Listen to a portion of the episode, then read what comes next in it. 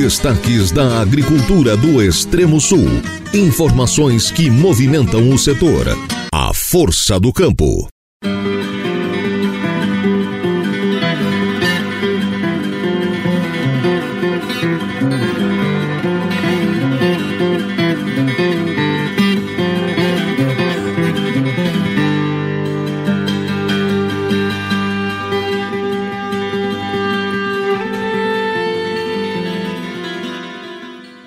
Sexta-feira, 5 de janeiro de 2024. É hora de aumentar o volume do seu rádio, smartphone, computador, enfim, sintonizado na rádio Araranguá. Nossa equipe está aqui, apostos. Então, chegou o momento de exercer o nosso ofício, que é o de informar.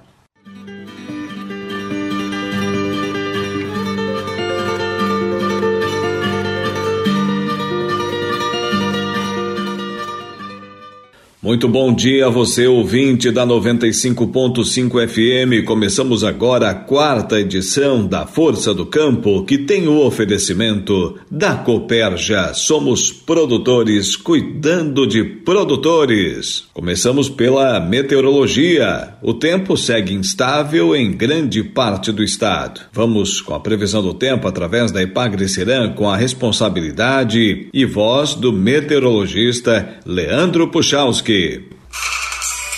As próximas horas continuam com tempo instável em grande parte de Santa Catarina, áreas do sul, áreas eh, do Vale do Itajaí, da Grande Florianópolis, norte continuam com influência de umidade do mar, o que mantém o tempo instável, muitas nuvens ainda, alguns períodos de melhoria, mas até mesmo chuva segue prevista. Na serra, no meio oeste, poucas áreas também têm condições de alguma chuva, mas aí é mal distribuído menos regiões. E quanto mais para o lado do oeste, a tarde segue com mais presença do sol, onde as temperaturas ficam mais altas, em torno dos 30 graus. Em grande parte do estado, a tarde tem temperaturas em torno de 25 a 27 graus.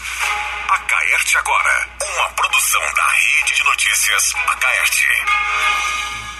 Agora vamos trazer até você as informações atualizadas e de relevância para quem é do meio rural. Foi ou ainda será? Quem está conosco na ponta da linha é Jean Isidro de Borba, coordenador do campo demonstrativo Coperja, falando dos preparativos para este evento espetacular que está chegando por aí. Anote na sua agenda, começo do mês de fevereiro. Estamos falando do vigésimo Campo Agroacelerador Coperja. A reportagem da Rádio Araranguá conversa com o Jean Isidro de Borba. Ele que comanda o campo demonstrativo Coperja, no município de Jacinto Machado. Jean, bom dia.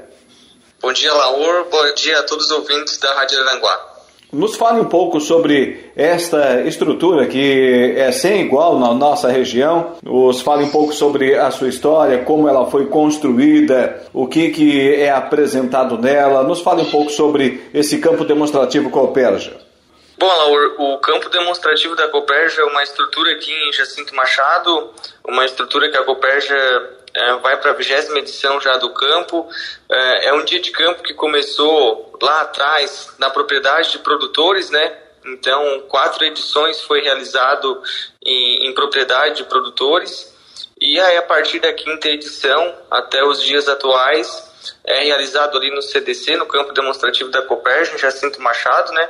E um dos principais objetivos dessa estrutura, Laur, é transferir tecnologia, é transferir conhecimento, né? Trazer a pesquisa para dentro do campo demonstrativo e estar tá apresentando aos produtores, né? Então, dentro dessa estrutura, Laur, hoje são 140 mil metros quadrados de estrutura, né? São 14 hectares onde tem as vitrines tecnológicas de arroz, de soja, de milho, é, de banana, de maracujá, de hortaliças, pastagens.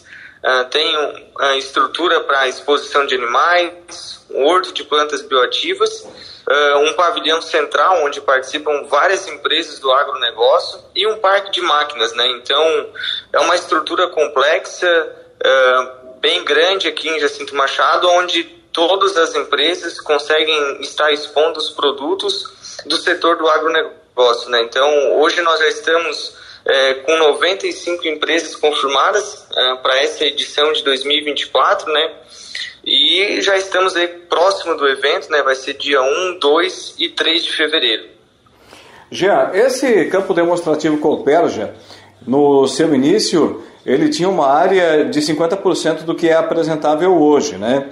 Também, com o passar do tempo, foi construído o pavilhão. Nos fale sobre essa evolução. Bom, Leor, é, é isso mesmo, era uma área de 7 mil metros quadrados, quando a cooperativa começou, né, era feito tudo em estruturas alugadas, né, a cooperativa começou a investir mais no campo, e, e isso, esse investimento se deu a resultados de trazer mais conhecimento, mais tecnologia para os produtores, aumento de produtividade, trocas de informações, né? Então, por isso que se veio esse investimento, essa parceria também junto com, a, com os expositores, né? Então, foi construído uh, um pavilhão central, foi construído uh, um pavilhão para exposição de animais, uh, mais estruturas internas no campo, né? E agora, com essa aquisição dessa nova área, que já vai fazer quatro anos, é, foi aumentado então mais 50% né, o, o, tamanho da área. Então hoje temos uma área total aí de, de 140 mil metros quadrados. E, e agora para essa edição, Laura, foi feita uma, uma nova obra também no campo. A entrada do campo ela vai mudar, né? Então ela vai ser no centro uh, do campo demonstrativo, agora nova entrada é, foi realizado um novo estacionamento com 10 mil metros quadrados de área para mais segurança também dos visitantes, dos produtores que vêm no dia de campo, né, para não ter veículos estacionados em cima de rodovia. E tudo, claro, pensando na comodidade também de todos os visitantes que passam o dia ali, né? E, e com isso também foi criado, né, um, vamos dizer assim, um reservatório de água dentro do campo para conduzir as vitrines de arroz, de hortaliças durante o ano para fazer irrigação, né? Isso também é um exemplo ali dentro do campo para os produtores. E agora também nós estamos finalizando, né, ali no, no campo demonstrativo, uma capela uh, que vai ser também feito uh, uma missa nesse dia de campo, né? Então são, são novas obras, são, são investimentos que a cooperativa está fazendo nesse, nesse dia de campo agora para 2024. E lembrando que agora também tem acesso asfaltado, né? Isso, Laura. Hoje, atualmente, o acesso ao Campo Lille é asfaltado, né? E, e há uns quatro anos atrás, era uma estrada de chão, né? Era uma estrada de... Eles chamam de pedra de rio, então hoje toda a estrutura do, do dia de campo ela ficou mais facilitada, né? O acesso tanto por Jacinto Machado e por Turvo também é, bem dizer, 90% asfaltada, né? Quem vem de Turvo, né? Então, isso facilitou também, a, vamos dizer assim, é, o acesso ao campo, né, o acesso aos produtores, aos visitantes no, no, dia de campo, né, porque antes era, era bem difícil, sim, a estrutura até chegar lá de, de estradas até chegar no dia de campo. Falando no dia de campo, agora lembrando que temos duas edições, né? Tem o dia de campo de verão e o dia de campo de inverno. Para os nossos ouvintes entenderem, pessoal que não está familiarizado ainda com a atividade desse grande evento. Qual é o público? Quem é que vai no dia de campo, Jean? Bom, Laur, é, agora, como você falou, é, é a vigésima edição de verão que a gente nomeou também é, do Campo Agro Acelerador. Então, ela é uma edição de verão, onde tem as culturas que eu mencionei, que são colhidas, que são implantadas no verão, né? Então, é, acontece agora em fevereiro. Então, ele é um evento aberto ao público, né? Esse dia de campo da Coperja. Então, todos associados, associadas, produtores, quem é cliente da Coperja, quem é amigo, quem é estudante, quem é pesquisador, quem é curioso, quem quer conhecer, Uh, todos podem participar, né? Claro, é um dia de campo, ele é, ele é focado no agronegócio, então, como eu mencionei, tem as culturas ali implantadas, onde os produtores vêm conhecer novas tecnologias, é, novas sementes, novos produtos, máquinas, animais, né? Também é feito palestra dentro do dia de campo, fórum do arroz. Então, ele é um evento que serve também de capacitação, de troca de experiências mas é um evento que é aberto a todo o público, todos podem participar, né? Na última edição, eh, em 2023, participou 6 mil visitantes nesses três dias de evento, né? E também é a segunda edição que nós estamos fazendo os três dias, né, Laura? É, dia quinta, sexta e sábado, que é um, dois, três, né? O nosso campo, a, a, em 2022, ele acontecia ainda do, dois dias, que era na quarta e na quinta, então ele acontecia no meio da semana, era bem focado mesmo no agronegócio. E agora, uh, com essa questão de querer divulgar mais o trabalho dos produtores, mais o agronegócio, e também pela demanda de todos que queriam conhecer, então foi aumentado um dia mais na programação e levado esse dia então para o sábado, aonde dá a oportunidade de todos virem conhecer o dia de campo da Coperja. Gia, e com o passar do tempo, a cooperativa, seus colaboradores, enfim, toda a equipe, vai aperfeiçoando, vai melhorando, se é que isso é possível, o evento, o Dia de Campo Agroacelerador.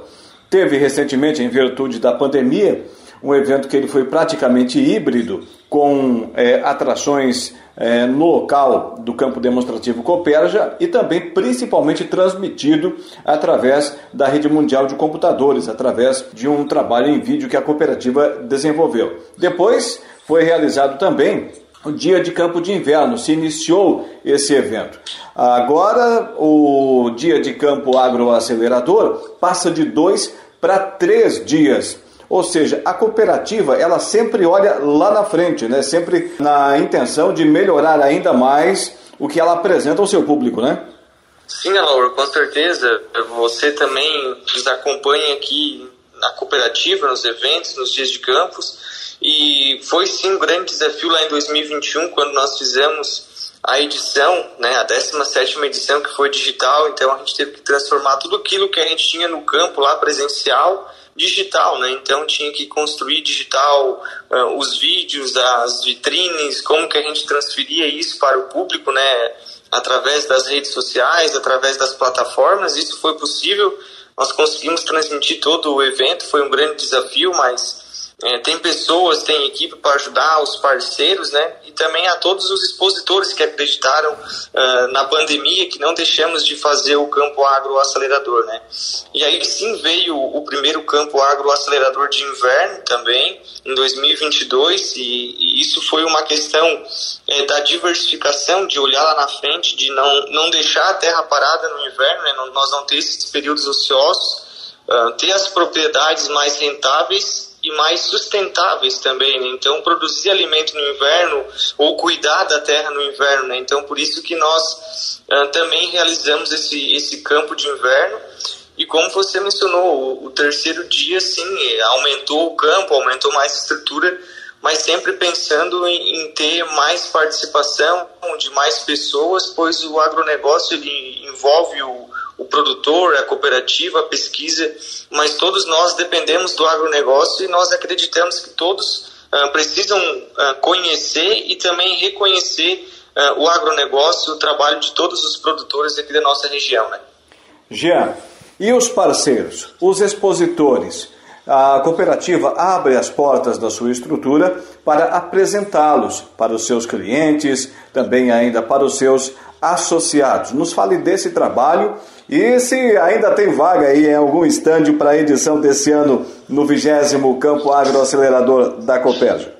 Sim, Laura, é, a cooperativa então ela tem um segmento do agronegócio onde as culturas que as multinacionais apresentam seus produtos, suas tecnologias nas culturas, né, que gente, nós chamamos de vitrines tecnológicas, as instituições de pesquisa, né, a EPAGRE, o IRGA, a Embrapa, né, os institutos federais participam também, né, são, são co, assim, coordenadores também dentro do campo das vitrines, na organização do evento.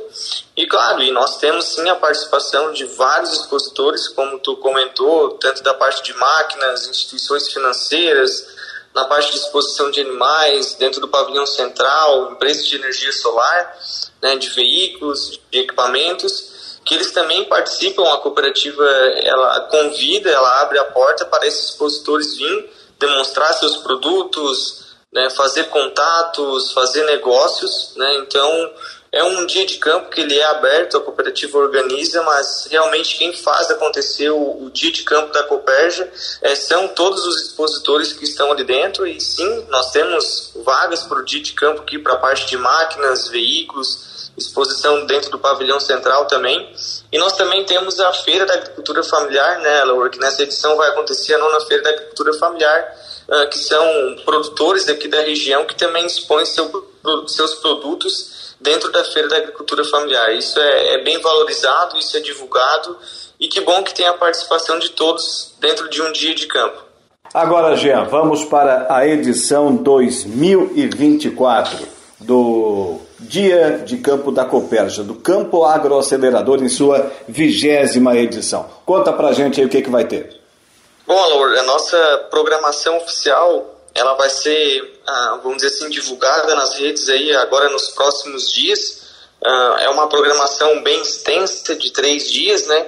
E, e, nós temos algumas novidades que nós podemos contar em primeira mão aqui para vocês. Nós vamos ter ah, palestras, né? Uma das palestras principais que nós vamos ter é uma palestra do agronegócio com a Camila Teles, ela que é produtora, ela é influenciadora do agronegócio, e ela vem fazer uma palestra aqui com nós aqui no primeiro dia do evento aqui sobre o agro, o que muitos vivem e poucos conhecem. Então ela vem é, debater esse assunto, mostrar para nós é, aonde o agro está inserido, né, o que, que nós vivemos e que, que muitas pessoas né, uh, não conhecem ainda sobre o agronegócio. Né. Nós vamos ter também no primeiro dia o Fórum do Arroz, onde nós vamos estar debatendo o futuro do arroz, né, quais os desafios da pesquisa com a genética para o futuro do arroz aí nos próximos anos. Né, o que, que nós precisamos na parte técnica, nós produtores lá no campo, nos atentar para estar tá recebendo as novas tecnologias e mantendo essas novas tecnologias para o futuro, né? No segundo dia, Alaor, nós vamos ter também é, uma mesa redonda muito importante esse tema para estar tá atualizando também os produtores, as empresas, as cooperativas é uma mesa redonda sobre mercado de carbono. Isso é uma parceria com a instituição da SATIC, então vai estar trazendo ah, como que nós produtores, como que nós cooperativas podemos ah, ter acesso a essas informações, que é um assunto da atualidade, mas que também nós precisamos saber o que, que é esse, esse mercado de carbono, o que, que são essas informações, o que, que ah, vamos dizer assim, nós podemos estar atentos para não acontecer também algumas coisas erradas, porque isso uh, envolve matrículas de terrenos rurais, envolve contratos, né?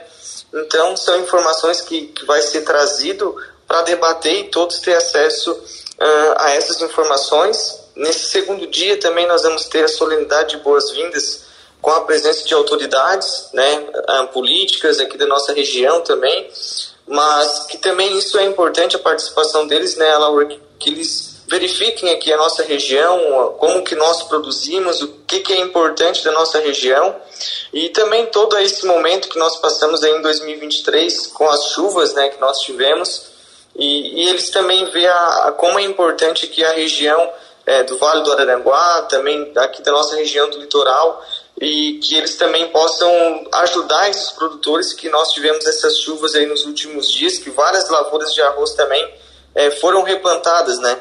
E isso é importante ter essa solenidade com a presença de autoridades para então que nós também tenhamos esse contato com eles e também facilite essa comunicação, né? Bom, Laura, dentro do campo também no terceiro dia, como eu mencionei, nós vamos ter então a primeira vez no dia de campo, nós vamos ter uma missa, né? Vai ser uma missa campal para a bênção da capela que está sendo construída lá dentro do dia de campo. Olha só. Acreditamos que essa missa ela vai continuar nas outras edições, né?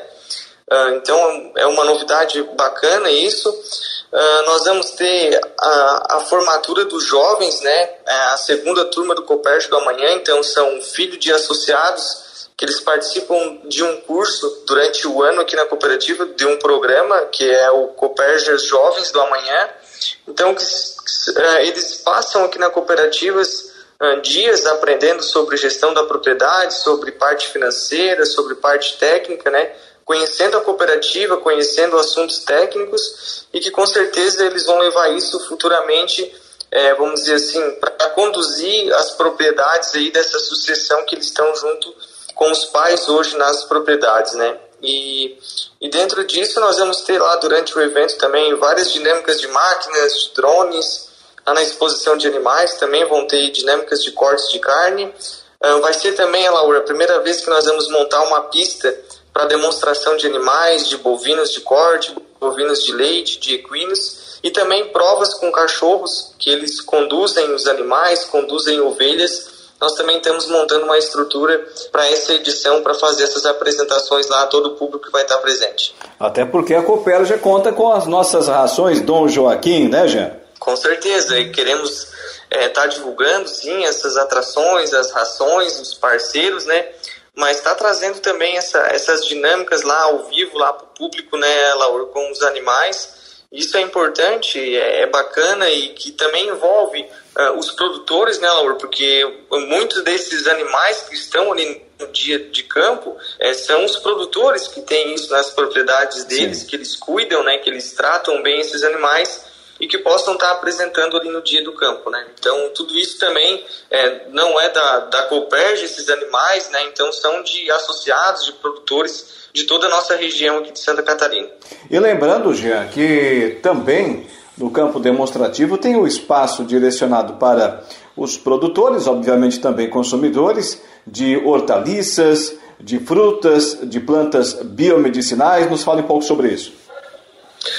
Sim, Laura, nós temos sim é, vários setores aqui dentro do campo, né? Então, é, além da, da produção, nós também temos assim áreas destinadas a pequenas frutas, a hortaliças e, e tudo isso está à disposição e os técnicos, as empresas ensinam como produzir, né? Realmente essas, vamos dizer assim, essas hortaliças, essas frutas, né, em casa, na horta, ou seja também para a produção em, em, grandes escalas, né. O, o horto de plantas bioativas também uh, é instalado ali, é uma, uma parceria com a EPAGRE, junto com o Núcleo Feminino das Mulheres, da Pastoral da Saúde aqui de Jacinto Machado, onde elas apresentam ali mais de 100 espécies é, vamos dizer assim, de chás, de ervas, onde a gente pode estar utilizando no nosso dia a dia, fazendo alimentação, né? Então também vai ter essas dinâmicas, esses ensinamentos uh, lá dentro do campo demonstrativo. Muito bem. E para o pessoal ir até o evento, como é que faz? Tem que reservar, tem que comprar ingresso, entrada gratuita? Fala pra gente. Bom, Laura, para vir no dia de campo da Coperja é só reservar as datas dia 1, 2 e 3 de fevereiro. É, o evento ele é 100% gratuito, não cobramos estacionamento, não cobramos entrada, é tudo gratuito, aberto ao público. É só reservar a data e vir até Jacinto Machado nesses dias. E tem estrutura completa, como você falou, entrada gratuita, tem o estacionamento, todo ele é, no próprio interior do pátio da cooperativa, não é na rua, e ainda tem banheiros, enfim, o pessoal pode ficar tranquilo. Sim, Lourdes, é uma estrutura uh, ampla aqui dentro do campo, tem lugares agora com sombra, com bancos, tem duas praças de alimentação, uh, todo o aporte que tem das estruturas dos expositores, né? Então, é um evento amplo aí, bastante espaço, ninguém fica junto, amontoado, né? E como você disse, é uma estrutura interna própria da cooperativa e que todos são convidados a vir aqui no dia de campo da Coperge. E ainda ao meio-dia tem aquele arroz caçarola. Tem, tem aquele arroz caçarola. Uh, mudamos também o, o, formato do almoço, né, Laura? Então hoje não é mais a Coperge que faz o almoço, a gente, na edição passada, passemos a organização do nosso almoço para as instituições, né, para a PAI e para o hospital aqui de Jacinto Machado. Então, todo o lucro arrecadado durante esses três dias uh, com almoço e bebidas, então, esses voluntários dessas duas instituições, eles repassam esse lucro todo para essas duas instituições para ajudar como caridade durante o ano de trabalho, né? Coordenador do campo demonstrativo Cooperja, Jean Isidro de Borba. Agradecemos muito a sua participação aqui na programação da Rádio Araranguá. Tenha um bom dia e, claro, sucesso no evento. Obrigado, Laor, obrigado também pelo convite e esperamos todos os ouvintes aqui nos dias 1, 2 e 3 de fevereiro.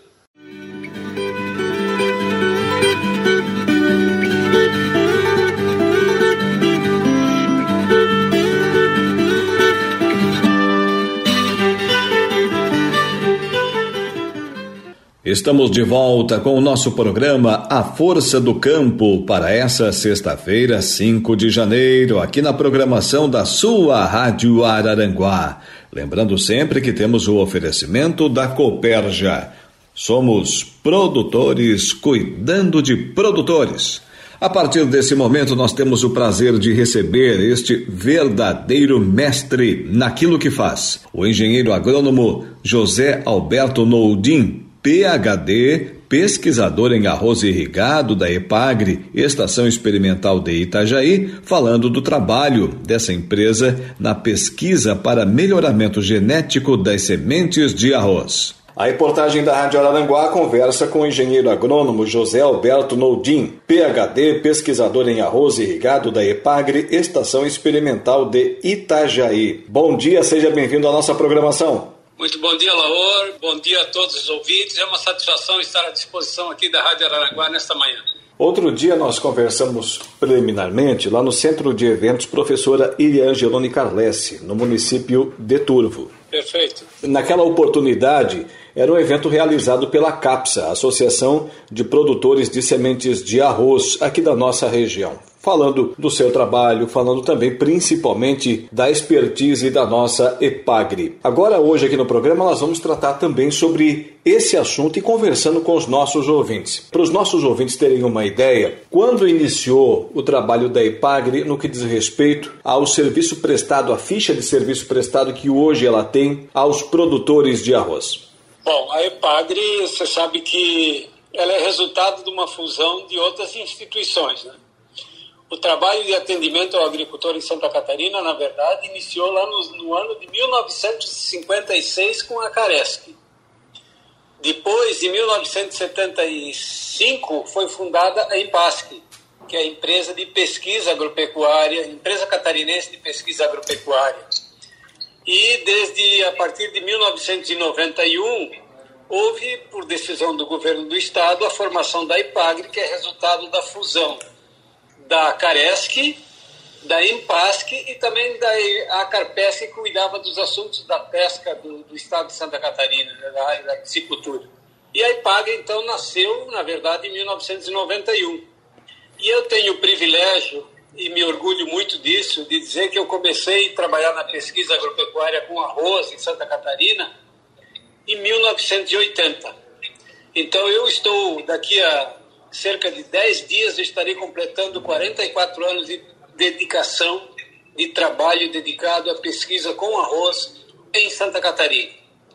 Por sinal, eu sou engenheiro agrônomo, e sou formado na primeira turma de engenheiros agrônomos formados em Santa Catarina, que foi da Universidade Federal em 1979. E desde então a gente tem procurado, tem contribuído com a evolução da cultura do arroz irrigado no estado de Santa Catarina. E tudo o que aconteceu, especialmente no sul, a gente teve o privilégio de acompanhar com a formação, com o acompanhamento, o trabalho do Provárzia, com a mudança do sistema de cultivo e isso tem repercutido positivamente para o estado de Santa Catarina, mas especialmente para os agricultores, os risicultores catarinenses. Ontem ainda nós conversávamos com um produtor e dirigente de Associação de Produtores de Arroz do Rio Grande do Sul, o Ademar Leomar Koschenborger, de Cachoeira do Sul, sobre essa questão do trabalho desenvolvido lá pelo IRGA e aqui pela nossa EPAGRE. Inclusive, na oportunidade, ele elogiou muito o trabalho da nossa EPAGRE. É uma expertise que ela já começou oferecendo resultado lá no começo, Naldinho? Na verdade, desde lá, lá atrás, vamos dizer, dos, dos tempos antes que a, a, a, pesquisa e a extensão rural em Santa Catarina eram, era um trabalho desenvolvido pela Caresc e pela Empasc, a gente já tinha um trabalho articulado, um trabalho conjunto, pesquisa, o que a gente chama pesquisa e extensão. E com a formação da IPAG lá nos anos 90, a gente pode aprimorar isso, porque isso está dentro da mesma instituição. Então, nós sempre tivemos um trabalho articulado entre pesquisadores e extensionistas nos diferentes municípios, cerca de, de 80 municípios, por exemplo, que hoje têm a cultura do arroz irrigado como uma atividade economicamente importante. E, felizmente, e aí também é um mérito da, das, das gestões que tivemos na IPAGRE, do, do apoio do governo do Estado, para manter a, a IPAGRE como uma instituição fortalecida e presente presente e apoiando os agricultores, especialmente os risicultores que eu estou falando agora de Santa Catarina. Então, o que nós estamos colhendo hoje, a evolução que nós tivemos da cultura do arroz, a evolução da produtividade, e com isso a melhoria da qualidade de vida dos agricultores, dos risicultores, é fruto desse trabalho. Naturalmente que os, os pesquisadores extensionistas sozinhos não vão conseguir mudar, não conseguiriam mudar isso. Então é, é porque também nós temos gente diferenciada no campo, que são os agricultores, muito dedicados, uh, por uma série de razões, que naturalmente, talvez pela própria descendência, que nós temos uma predominância aqui de risicultores com descendência europeia. Isso contribuiu muito para que a gente chegasse nesse estádio que nós temos hoje da cultura do arroz irrigado em Santa Catarina, naturalmente, isso tudo combinado com o apoio de várias entidades, a própria CAPSA que você mencionou, o, o Sindarroz, as cooperativas, isso é tudo um trabalho articulado com todas essas lideranças e que resultam em apoio aos risicultores catarinenses. E hoje, uh, quem é que sustenta, quem é que mantém, de que forma que a EPAGRE ela continua trabalhando? De onde vêm os recursos? Na verdade, uh, o apoio do governo do estado tem sido fundamental, uh, seja diretamente do, do, da Secretaria da Fazenda do estado, através da própria Fundação de Apoio à Pesquisa no estado, que é a FAPESC, que tem nos apoiado com recurso. Então, é, é, essa é a essência. E, naturalmente, por exemplo, cada, nas novas tecnologias que nós desenvolvemos, vou citar o exemplo das novas variedades de arroz, onde elas são variedades, vamos citar aqui, que são patenteadas, né? são protegidas no Ministério da Agricultura, e isso dá direito à IPAG de cobrar um valor de royalties, que é um valor proporcionalmente baixo, mas que resulta em investimentos na própria IPAG, na própria pesquisa para o desenvolvimento de novos trabalhos. Então, mas essencialmente o, o custeio da IPAG depende do governo do estado de Santa Catarina. E, como eu disse, através da fundação da FAPESC, a Fundação de Apoio à Pesquisa, mas os parceiros são fundamentais. Assim como a CAPSA, o Sindarroz, as cooperativas, os, os, as indústrias de arroz têm apoiado também o trabalho da IPAGRE uh, para que a gente consiga levar os resultados de pesquisa e colocá-los à disposição dos agricultores, dos risicultores catarinenses.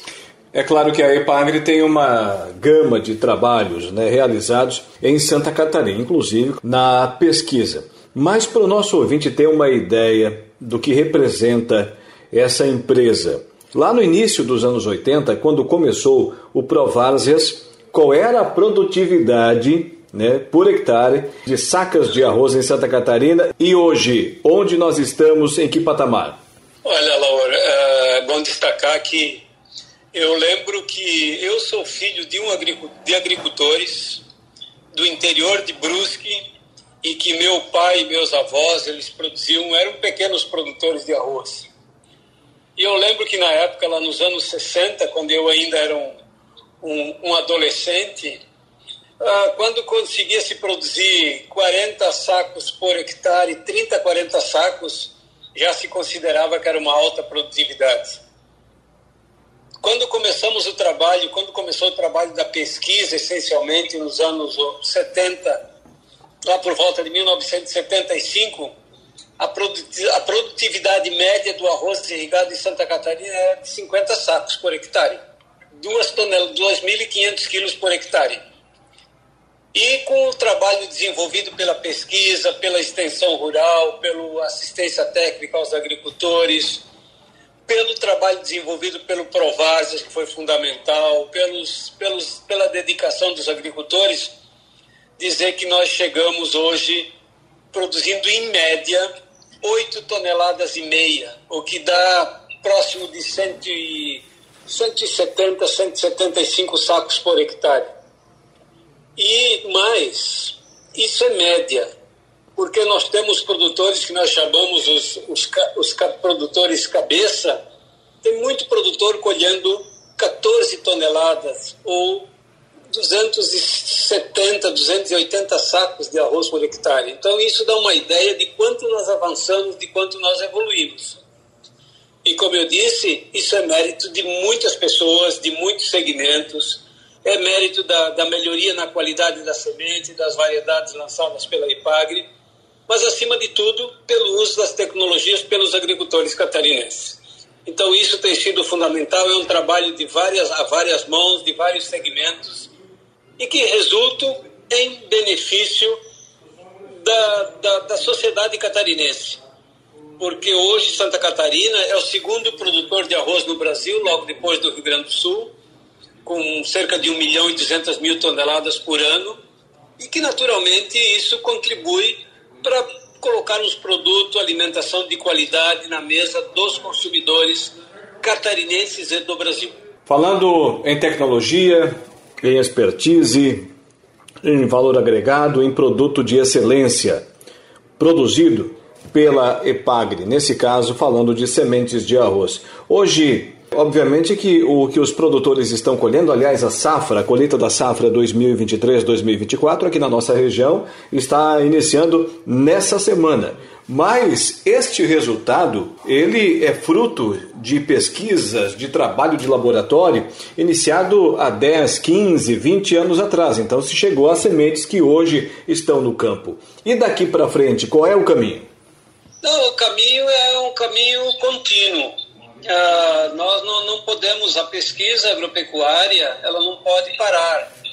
Quer dizer, nós hoje, nós já temos, digamos, no, no campo, aqui na IPAG, na Estação Experimental de Itajaí, as variedades de arroz que talvez o produtor vai ter à sua disposição daqui a 15 anos. Esse é um trabalho que já iniciou. Então, nós anualmente, nós avaliamos, aí testamos pelo menos 10 mil tipos diferentes de arroz para ter um, quem sabe daqui a 10, 15 anos, a ser disponibilizado pelos agricultores. Ele é um trabalho que tem que ser contínuo, persistente, de muita dedicação do pesquisador, dos melhoristas. E, só para ter um exemplo, quer dizer, a última variedade que foi lançada agora pela IPAG no último ano, que foi a, a SCS BRS 126 Dueto, que esse ano é que tem uma boa área já sendo cultivada.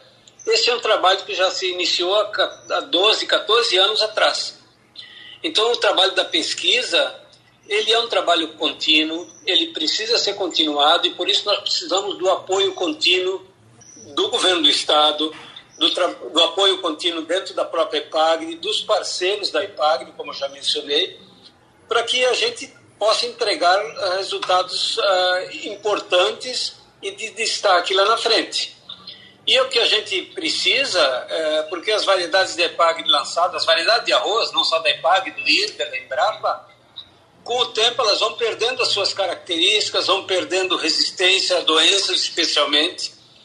E por isso que nós precisamos desenvolver novos tipos com mais resistência, resistência a doenças, resistência a pragas, resistência a alguns herbicidas, para que os produtores possam continuar produzindo e ser, serem competitivos no mercado. Porque, caso contrário, eles não vão conseguir. Nós temos percebido aí nos últimos anos, e sempre tem ocorrido, um aumento contínuo dos custos de produção. E nós precisamos sempre estar preocupados com a, a, a redução dos custos, e uma das melhores formas de reduzir custos é produzir mais, aumentar a produtividade. Então, reduzindo o custo de cada saco produzido. Mas nós sempre temos tido também a preocupação com a questão ambiental. Nós devemos produzir sim, produzir bem, mas sempre respeitando o meio ambiente. Eu lembro que você, no programa de, de ontem, um dos destaques que você mencionou a importância de novas, aguardando chuvas para repor o nível de água do reservatório, dos rios, para que os produtores possam continuar a safra. É isso mesmo. Só que nós sempre destacamos que o produtor precisa produzir respeitando o meio ambiente, não contaminando, produzindo produtos de qualidade, porque hoje a qualidade do alimento que nós produzimos, principalmente do arroz, é fundamental, porque o produtor quer, o produtor, o consumidor espera ter produtos de qualidade na sua mesa. Hoje a EPAGRE trabalha somente na questão de pesquisa, tecnologia do arroz ou também com outras culturas? Não, a EPAGRE trabalha com N culturas.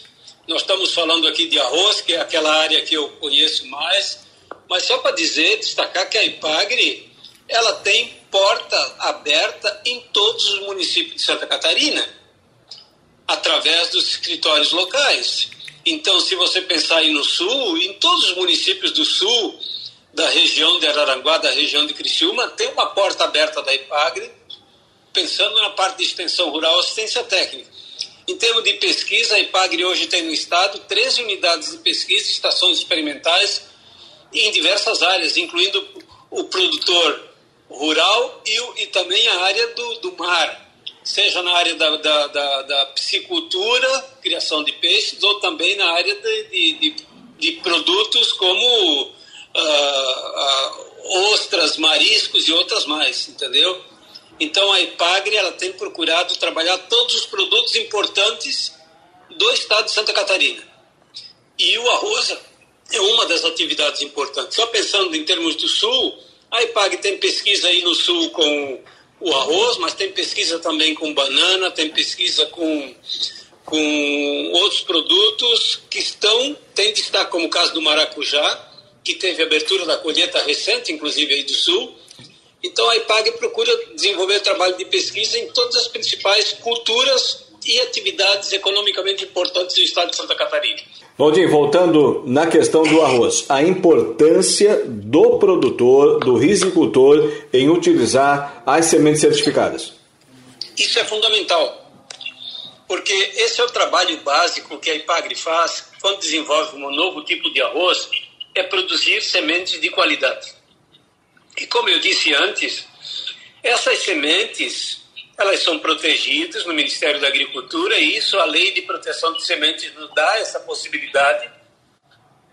E quando o produtor adquire uma semente certificada, muitos pensam que ele está pagando mais caro. Na verdade, a semente é um dos insumos mais baratos que o produtor está utilizando.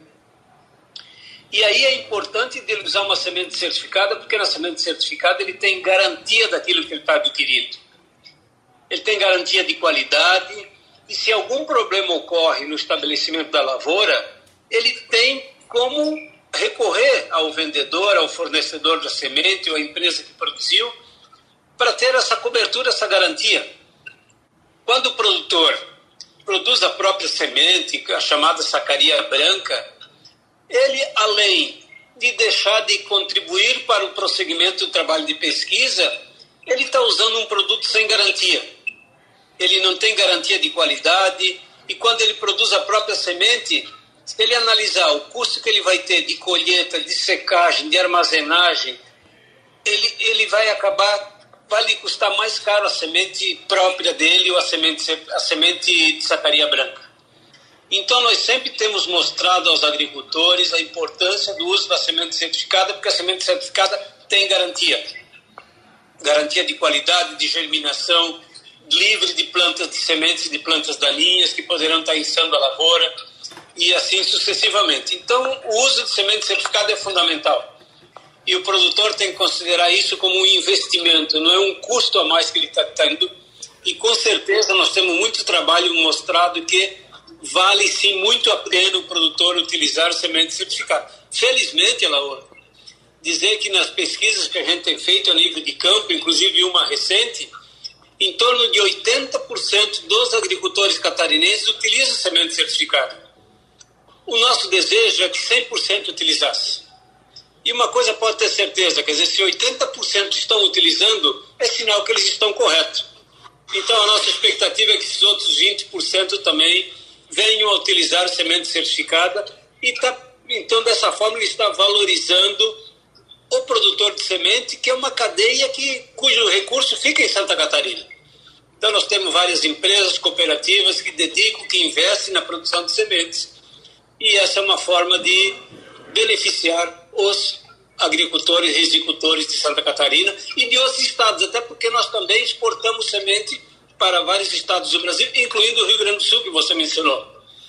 Então, hoje tem agricultores desde o norte do Brasil, do Vale do São Francisco, de outros estados que vêm adquirir sementes de Santa Catarina porque acredito na qualidade da semente catarinense. Então nós queremos que o produtor catarinense também faça o mesmo e acredite e invista em sementes de qualidade na implantação da sua lavoura.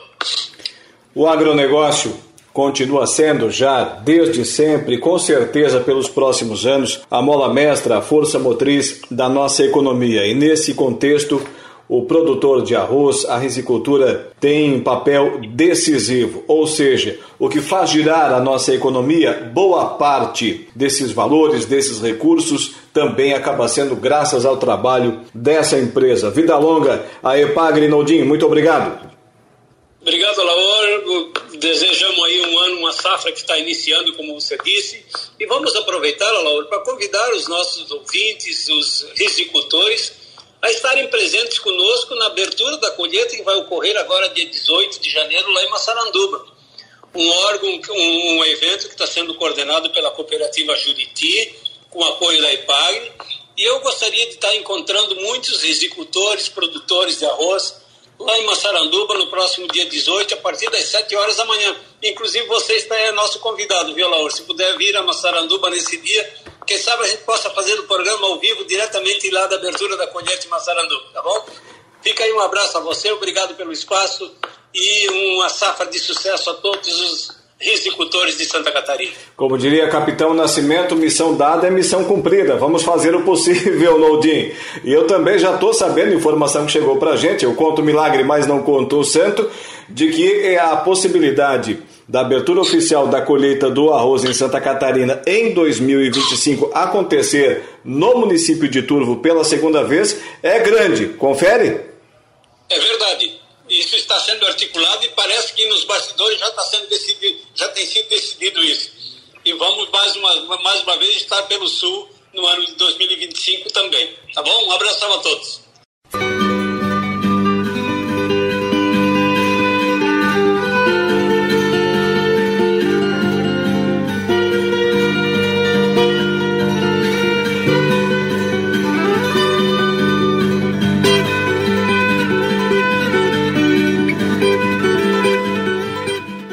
Retornamos com a nossa Força do Campo, todos os dias aqui na programação da nossa Rádio Araranguá, de segunda a sexta-feira, logo cedinho, das seis às sete da manhã. Lembrando que temos o oferecimento da Coperja, somos produtores cuidando de produtores. Falando nisso, na produção em Jaciara, sudeste do estado do Mato Grosso, tem produtor que desistiu da soja nessa safra e agora espera cobrir os custos de produção com o de algodão. Esse é o caso da família Fritz, que destinou 3.600 hectares ao cultivo da oleaginosa. Por lá, a chuva esteve presente no início do ciclo, mas desapareceu em momentos fundamentais. Esse cenário comprometeu o desempenho das áreas plantadas mais cedo. O produtor rural Murilo De Gasperi Fritz conta que a previsão era de colher os talhões precoces na virada do ano, mas adiantou os trabalhos. Por conta do fenômeno El Ninho, 2023 foi totalmente atípico. Estamos colhendo em torno de 20 sacas por hectare, sendo que esperávamos cerca de 70 sacas. Produtor de soja que esperava 70 sacas está colhendo 20 no estado do Mato Grosso. Dá para imaginar o tamanho do prejuízo? Pois bem, enquanto isso, veja bem como é o nosso país, né? Os produtores da região sul do Paraná iniciaram o plantio da segunda safra do milho 2023-2024. Por lá, a história é diferente.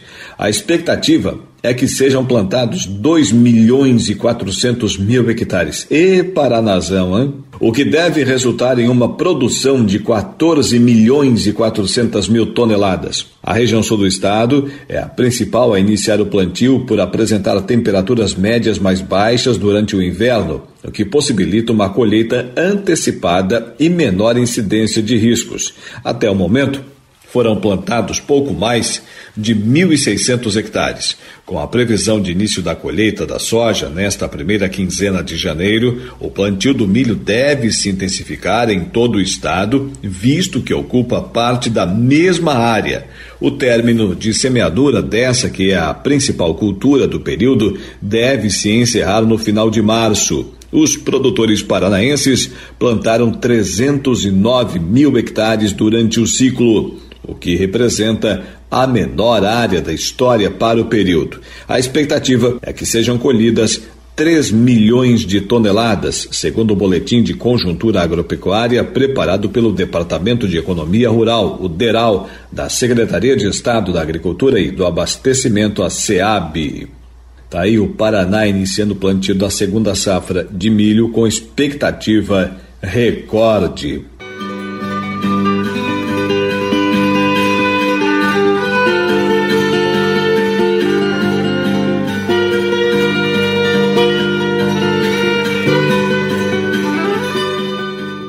Olha, a necessidade de incentivar uma agropecuária cada vez mais sustentável tem sido um dos pilares da Companhia Nacional de Abastecimento, a Conab, para avançar nas ações de monitoramento das lavouras no país. Com dados precisos, os agricultores e agricultoras conseguem fazer um planejamento da atividade mais certeiro ao se ter informações das condições climáticas, conhecimento dos custos de produção, dos preços mínimos e de mercado entre outros elementos, reforça a superintendente substituta de informações da agropecuária da companhia, Séfora Silvério. Para trazer informações de qualidade aos produtores e às produtoras do país, os técnicos da companhia fazem o monitoramento das lavouras de verão e inverno por meio das análises agrometeorológicas e espectrais, que são divulgadas mensalmente no Boletim de Monitoramento Agrícola. Os modelos agrometeorológico espectrais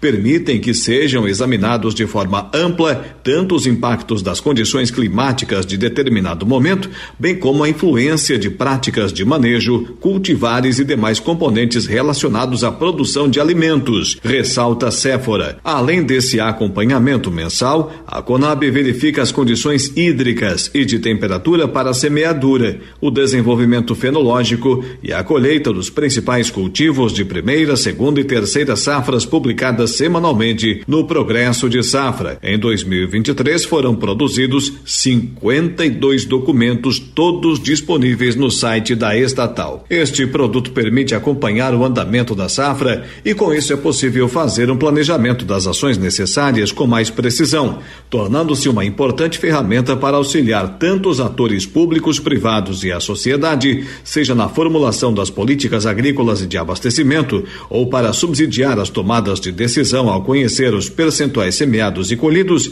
e a fenologia das culturas a partir das informações publicadas pela companhia, destaca a superintendente substituta. Esse conjunto de ações auxilia na elaboração dos levantamentos de safras da Conab, que também utilizam as informações de campo coletadas pelos técnicos da estatal. Atualmente, a companhia realiza o acompanhamento da produção de café, cana-de-açúcar e grãos. Ao todo, são 32 boletins divulgados ao longo do ano: 12 de grãos, 4 de café, 4 de cana e 12 boletins de monitoramento agrícola. A fim de trazer mais subsídios ao monitoramento do campo, os técnicos da companhia realizaram, além das idas ao campo rotineiras, visitas para verificação em loco de lavouras de soja e arroz na região sul informações que subsidiaram o mapeamento da safra 2022-2023 dessas culturas. Também no sul do país foi realizada a verificação em loco de lavouras para subsidiar o mapeamento dos cultivos de inverno. Além disso, campanhas de campo também subsidiaram a estimativa de produtividade objetiva da soja, do milho segunda safra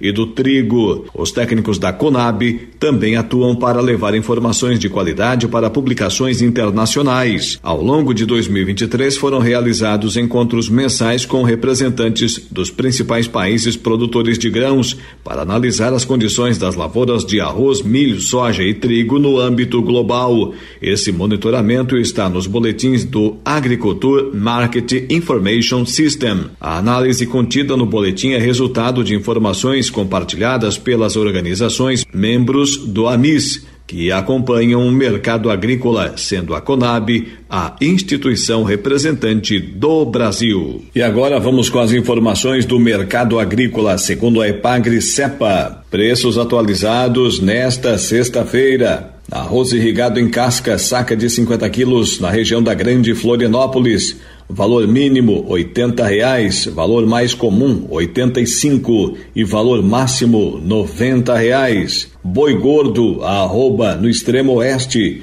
valor mínimo, o valor mais comum e também o valor máximo, oito reais. Na região da Grande Florianópolis, mínimo 288, valor mais comum 301 com 75 centavos e valor máximo 330 reais. No Meio Oeste, valor mínimo 270, médio 285, máximo 300. No Planalto Sul, o valor do boi gordo arroba trezentos reais, valor mínimo, mais comum e máximo. Feijão carioca, saca de 60 quilos no extremo oeste, duzentos e sessenta reais, valor mínimo, valor médio duzentos e setenta e nove, valor máximo duzentos e noventa e oito. No meio oeste, mínimo duzentos e oitenta, médio trezentos e dez, máximo trezentos e trinta. No Planalto Sul, valor mínimo trezentos e trinta reais para o feijão carioca, saca de 60 quilos, valor médio também trezentos e trinta, é exemplo do valor máximo. No feijão preto, saca de 60 quilos no extremo oeste, valor mínimo duzentos reais, máximo duzentos e oito, médio duzentos e quatro. Na Grande Florianópolis, valor mínimo, médio e máximo duzentos e quarenta reais. No meio oeste, mínimo, médio e máximo duzentos e cinquenta reais. No Planalto Sul, valor mínimo, médio e máximo também duzentos e cinquenta reais. Frango de corte vivo, o quilo no meio oeste, três reais e dois centavos. O mínimo, médio e também o valor máximo pago ao produtor. O leitão, aproximadamente 22 quilos, o quilo no extremo oeste, e vinte centavos o valor mínimo, também o valor médio e o valor máximo. No meio oeste, 10,94 o valor mínimo, 11,40 o valor médio e 11,69 o valor máximo. O milho saca de 60 quilos no extremo oeste, valor mínimo R$ 82,00, valor médio e máximo R$ 82,50. Mercado Agrícola com a assinatura da Epagre Cepa para essa sexta-feira. E com essa informação, vamos encerrando por aqui o nosso programa A Força do Campo para essa sexta-feira, 5 de janeiro. Sempre com oferecimento da Cooperja, somos produtores cuidando de produtores. Desejamos que você tenha uma ótima sexta-feira, um grande final de semana e agora fique com a sequência da programação da Rádio Araranguá com Saulo Machado e o programa Dia a Dia. Nos encontraremos segunda-feira nesse mesmo horário. Um abraço e até lá!